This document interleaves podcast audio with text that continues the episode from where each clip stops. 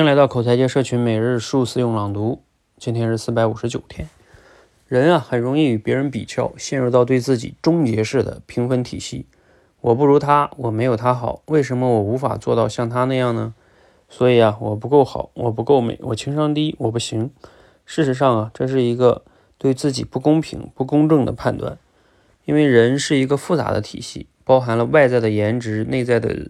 深度、行为、语言表达、知识、专业能力、社交能力、品德等，这是一个极其丰富又庞杂的系统。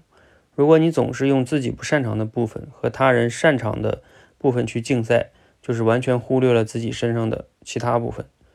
可是没有人是完美的呀，在生而为人的这个层面，没有人可以自信地说我在所有方面都是完美的，都是最好的。有一个我们必须接受的事实，就是任何人都不可能二十四小时保持自信。再美的美人都会迟暮。二十几岁的时候对容颜的自信，四十岁的时候你还能拥有吗？学生时代的学霸进入社会后也会受到无数的暴击，因为生存完全是另一套要求。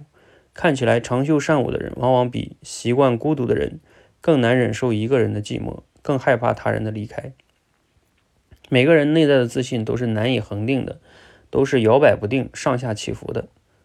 好，内容来自于你的自信决定你的未来。呃，我们这段话核心思想啊，他还是在说，就是自信这个事儿呢，不要跟别人比啊，他也不可能一直恒定不变啊。我们要用动态的眼光去看待自己啊，尤其是发现自己的一些优势啊、亮点啊，啊，大概是这样哈。这个呢，我们以前也一直在说这个哈，所以。今天我就不想更多的说了哈。对于每个人来说，就像我之前建议的，去没事儿多写写自己的成就日记，啊，写写感恩日记，多去，这是一种习惯哈。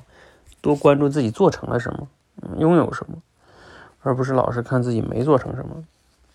当然我知道说起来容易，做起来不容易，所以才要用日记这种形式把它 客体化下来，写下来啊，没事儿可以回看一下。好，希望对你有启发。欢迎和我们一起每日数字用朗读，持续的输入输出，口才会更好。